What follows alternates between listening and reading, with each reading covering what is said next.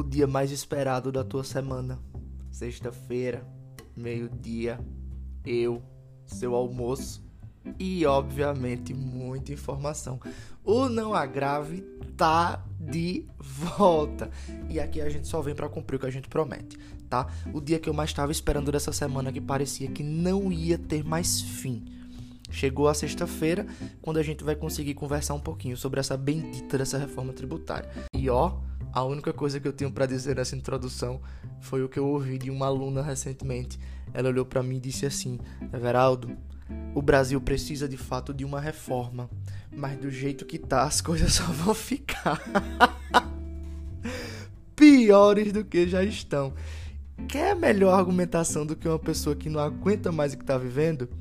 Pois então, solta a vinheta que a gente vai começar.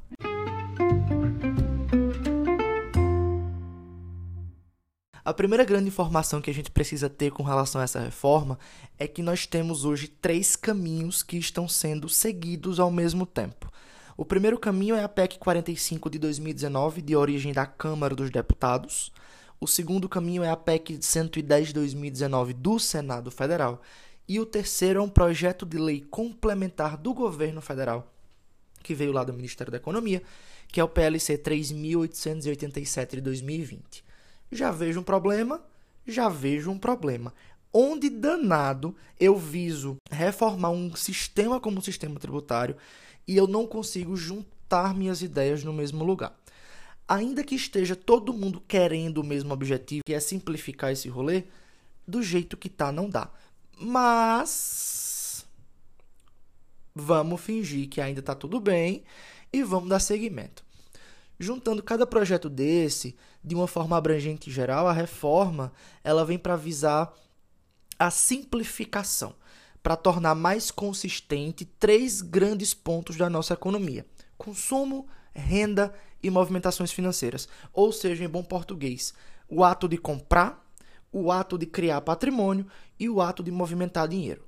É para isso que foi apresentado, que foram apresentados esses projetos. Dentre os pontos que elas possuem ali alguma semelhança, os projetos do Congresso Nacional, né, que é formado pela Câmara dos Deputados e pelo Senado Federal, busca de forma muito geral simplificar o sistema. A gente tem muito tributo, a gente paga caro por esses tributos e entender como eles funcionam, entender como cada tributo funciona, pode dar uma dor de cabeça muito grande. E eu que eu diga, viu, tendo que aprender contabilidade avançada para ajudar um pobre de um cliente a liberar suas mercadorias de um posto fiscal. Mas enfim, as duas propostas propõem a criação de dois impostos: o IBS, que é o Imposto sobre Bens e Serviços, e o Imposto Seletivo, voltado para bens e serviços mais específicos. Já a proposta do governo federal, dentre tantas outras propostas ali no meio que são de caráter mais técnico, vai tentar instituir a contribuição social sobre operações com bens e serviços, ou CBS, em substituição a duas contribuições, o PIS e a COFINS.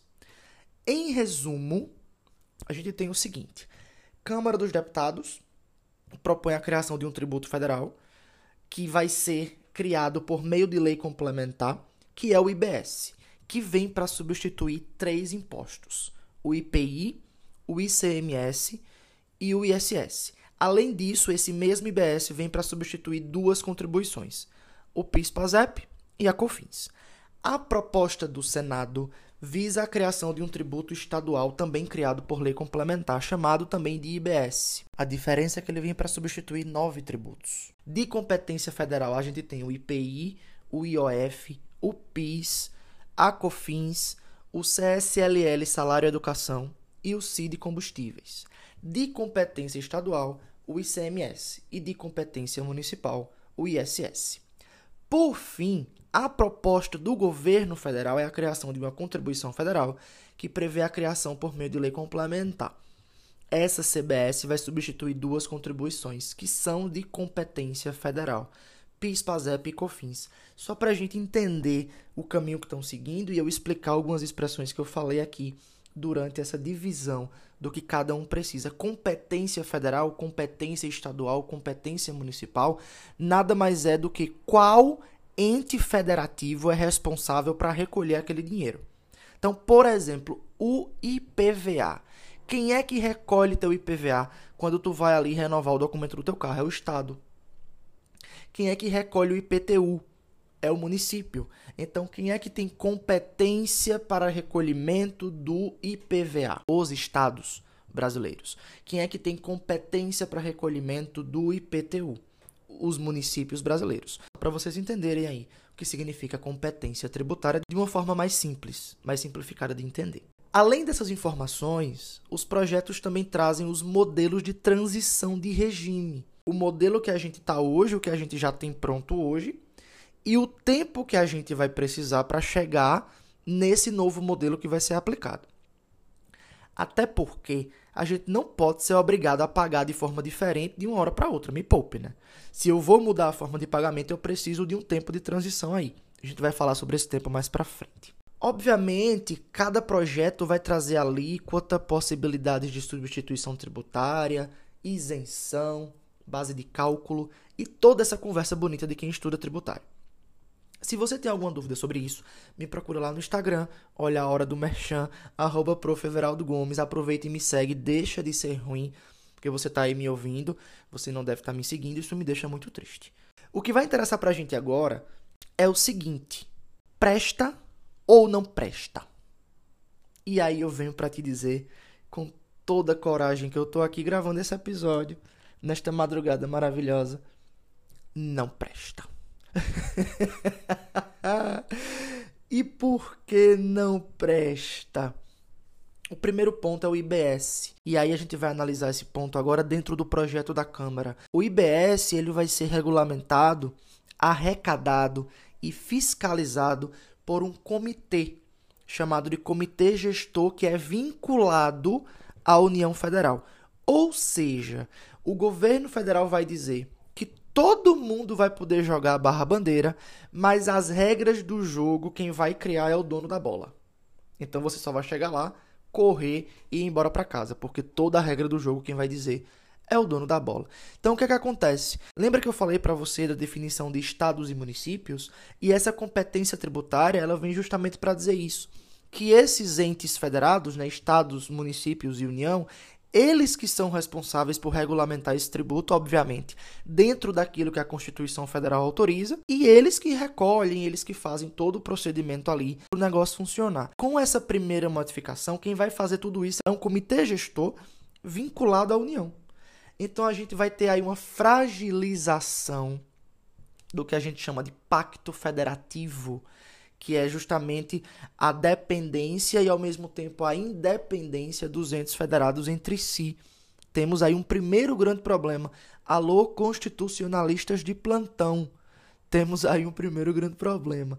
Estados e municípios vão ficar enquanto coadjuvantes nessa história toda. Quando você une em um tributo só vários tributos, você aumenta o valor de arrecadação. E o que é que isso quer dizer?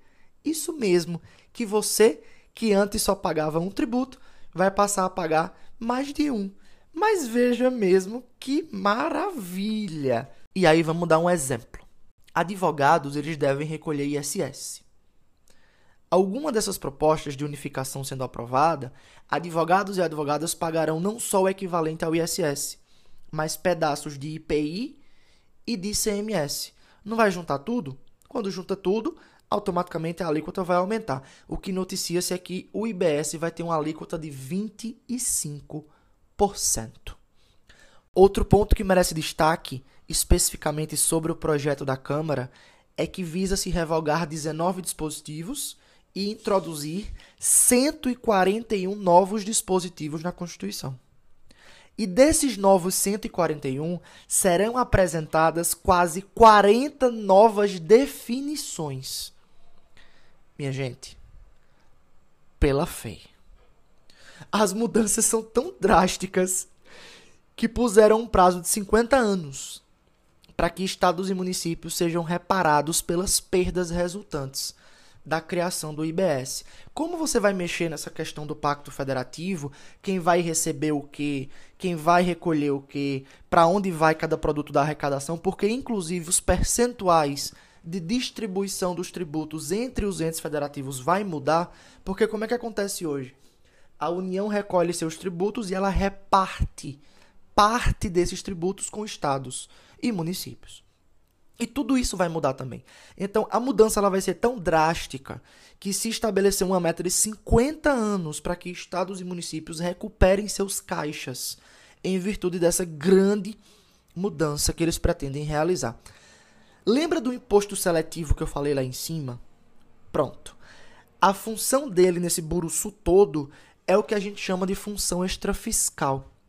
Função extrafiscal de um tributo é quando esse tributo é criado para desestimular uma prática.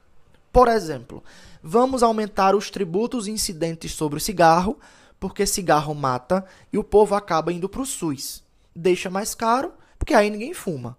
Esse comportamento ele é entendido dentro do direito tributário como função extrafiscal. É basicamente isso.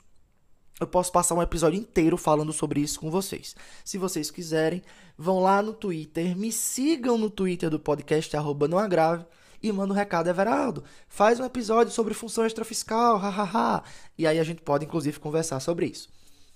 Mas aí, qual é o problema? O que é que tem a ver imposto seletivo com função extrafiscal? O projeto vai dizer que vai se criar o imposto seletivo e que ele vai ter essa função extrafiscal, mas ele não diz mais nada. Absolutamente mais nada. É uma verdadeira carta branca para a instituição de um tributo que pode, inclusive, acarretar em dupla incidência. Ou seja, sobre o mesmo fato, vai ter IBS e vai ter IS. Imagina, você aí que está me ouvindo enquanto mastiga seu almoço, imagina o tamanho dessa alíquota. Juristas preveem que um dos principais setores a serem atingidos é o de combustíveis, cigarros e bebidas. Pensa aí como vai ficar a tua vida com tudo isso, um pouco mais caro. Gente, os projetos eles possuem diversos termos técnicos, eles possuem diversas nuances que eu acredito que não caberia trazer aqui, porque a proposta do nosso, da nossa conversa não é dar uma aula de tributário, mas dizer para você, ó, querem aprovar um projeto que no fim das contas não vai beneficiar quem de fato precisa ser beneficiado. O nosso sistema de fato ele é muito falho e ele é falho por diversos motivos. Primeiro porque ele foi instituído em 1966. A sociedade brasileira hoje em dia é outra.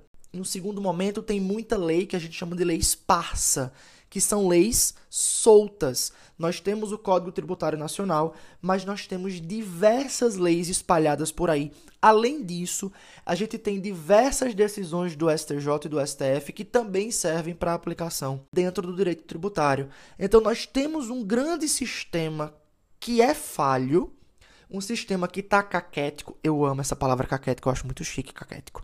Ele tá caquético, mas não é da forma que estão tentando fazer que a gente vai resolver as coisas. Talvez nós tenhamos sim uma simplificação, eu não duvido, até porque como eu apresentei para vocês o projeto do Senado, ele visa aí juntar nove tributos, mais três contribuições, enfim mas no fim das contas, teremos uma simplificação onde empresas vão gastar menos para poder gerir os seus tributos, mas o cidadão, o contribuinte, pessoa física, que é você que está me ouvindo, vai ter muito mais dificuldade em manter suas contas em dia, porque os tributos eles virão muito mais altos. A conversa ela pode ser, ela pode se desenvolver durante horas aqui, mas a função do não agrave é uma só: trazer para você a informação e te fazer pensar. Pensa comigo depois de tudo que eu te apresentei. O que é que você acha? Lembrando que eu não estou aqui trazendo, obviamente, a minha opinião. Todos os dados que eu trouxe estão aí espalhados pela internet. Você pode ter acesso aos projetos. E é muito importante que você raciocine sobre o que está acontecendo. O meu medo, o meu medo hoje, é que o episódio saiu e amanhã eu posso ser taxado de burro e mentiroso porque mudaram tudo. Eu tô falando aqui besteira. Até porque no Brasil que a gente tá vivendo, decidem as coisas hoje e amanhã já não é do mesmo jeito. Mas o projeto tá aí. Os projetos estão aí. E o meu episódio também tá aí. E eu acredito que deu pra gente pensar um pouquinho sobre o que estão querendo nos empurrar goela abaixo. Observe que não tá tendo discussão, Você não vê juristas renomados sendo chamados para discutir esses projetos. O que você vê é muita propaganda, muitos posts no Instagram e no Facebook vendendo a informação de que a reforma tributária é necessária. E ela é necessária, mas não do jeito que está posta. E antes da gente encerrar, quero inaugurar com vocês o primeiro quadro que vai acontecer dentro dos nossos episódios, que é um quadro chamado Emenda Inicial. E no Emenda Inicial, a gente vai recomendar alguma coisa, um livro, um filme, um site, um outro canal de podcast, enfim. Depois de a gente se ouvir um pouquinho do que precisa ser ouvido, a gente vai poder descansar um pouco a cabeça ou não. ou não. No emenda inicial de hoje, eu quero recomendar para você o J, www.j.info. O J, ele é um site de informação voltado para o mundo jurídico e ele traz uma linguagem super acessível para quem busca seu seu conteúdo. O grande detalhe do J é a assinatura Pro do J, onde você vai ter acesso a todos os textos do J e vai poder escolher, por exemplo, quais tipo de notícia você quer receber no seu e-mail, tá? E aí no meu caso, por exemplo, como sou advogado tributarista, eu recebo as notícias do J Pro Tributos. Então, todos os dias chega no meu e-mail ali alguma notícia relativa a decisões tomadas pelo STF ou pelo STJ, chega para mim alguma coisa relativa inclusive a esses projetos que estão tramitando. O J é um site incrível, a linguagem é maravilhosa, super organizado, bem desenhado e não é caro. Fica aí a minha recomendação, fica aí minha contribuição para esse grande mundão de meu Deus que é o mundo do direito, da política, da sociedade, esse mundo brasileiro que a gente vive.